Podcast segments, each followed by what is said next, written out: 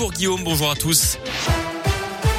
À la une, Emmanuel Macron en visite à Lyon. Le chef de l'État était hier soir au dîner des grands chefs en préfecture, un événement organisé dans le cadre du Salon international de la restauration, de l'hôtellerie et de l'alimentation, le CIRA. Il doit d'ailleurs s'y rendre ce matin aux côtés de deux membres du gouvernement, Alain Griset, ministre chargé des PME, et Jean-Baptiste Lemoine, le secrétaire chargé du tourisme. C'est donc une journée bien chargée qui s'annonce, Valentin Chenard. Oui, et la visite du président de la République va se dérouler en deux temps. Première étape, vous l'avez dit, Emmanuel Macron est attendu au CIRA qui se tient depuis jeudi à Il rencontrera les professionnels de la restauration et de l'hôtellerie, un secteur durement frappé par la crise du Covid. Selon l'Elysée, c'est l'occasion, je cite, de rappeler que l'État a été et sera aux côtés des professionnels, mais également de soutenir la mobilisation autour de la relance. Emmanuel Macron rencontrera ensuite les participants du Bocuse d'Or, dont la finale se déroule aujourd'hui.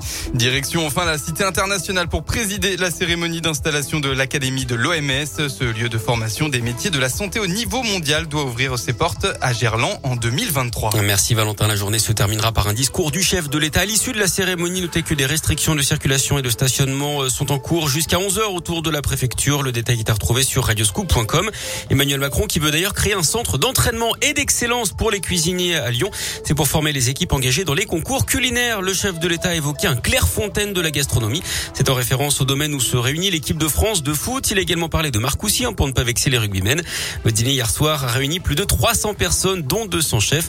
Sur la table, que des bonnes choses, évidemment, pâté croûte, coquillage, brochet ou encore pigeonneau.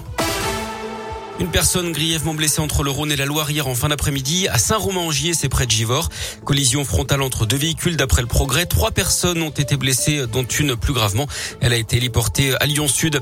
Dans le 9e arrondissement de Lyon, c'est un jeune de 15 ans qui a été fauché rue de Saint-Cyr à Vèze dans la nuit de samedi à dimanche. Son pronostic vital est engagé. Une enquête est en cours. D'après le progrès, on ne sait pas si le conducteur de la voiture qui arrivait très vite a été interpellé.